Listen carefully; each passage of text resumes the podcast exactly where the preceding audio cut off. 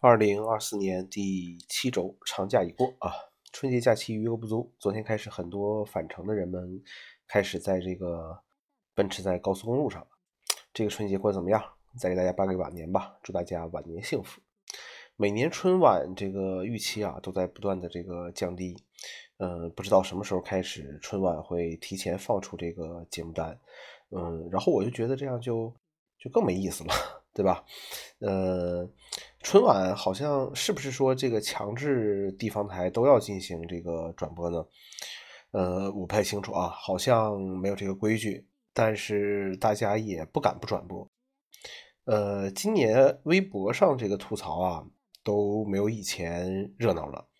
你说是春节呃节目更好看了，还是这个大家都不都不再看春晚了呢？啊，不清楚啊。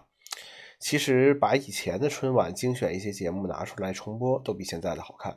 只是有些语言类的节目放在今天，怕是都不能过审。大年初一的寺庙和初五的寺庙人是非常多的啊，呃，就是排着几个小时的队伍也得也得去，对吧？这个主打一个这个心诚则灵。当人们不顺的时候啊，就会疯狂的从事各种封建迷信活动，星座、塔罗、生肖、五行，凡此种种，大家都愿意尝试一下。网上也能看到各地知名寺庙在这期间都是个什么状态，发几十元的，花几十元的门票香火钱，许一个几百万的梦想，哎，划得来嘞。如果你关心这个 AI 产品的话，就会知道今天这个 OpenAI 的这个叫 Sora，这个怎么读啊？对吧？Sora AI 今天上线了，虽然现在只能根据提供内容生成六十秒的视频，但是效果对我来说很震撼了。AI 技术再这样迭代下去，我不知道会发生什么，可能有生之年真的会见证 AI 改变世界的结果吧。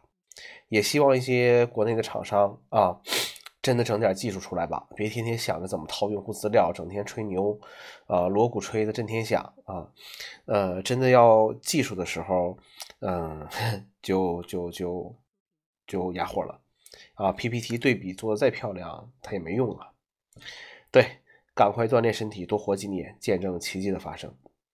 呃，最近读了这个周浩辉的早期的小说啊，二零一八年左右的这个《暗黑者》和《邪恶催眠师》，呃，所以有些有些这个现在读起来啊，有些桥段就会显得很很老套了。但是作为过年期间的读物也可以了，可以看一看。好了，长假结束，期待下一个长假嘛。我们下周再见。